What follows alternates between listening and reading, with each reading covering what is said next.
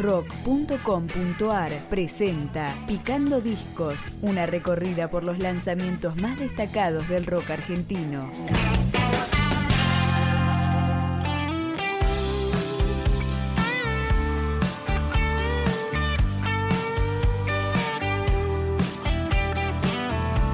Los hermanos Mauro y Nando Varela Pagliaro editaron Borrar el Historial, quinto disco de su banda Hijos de Babel.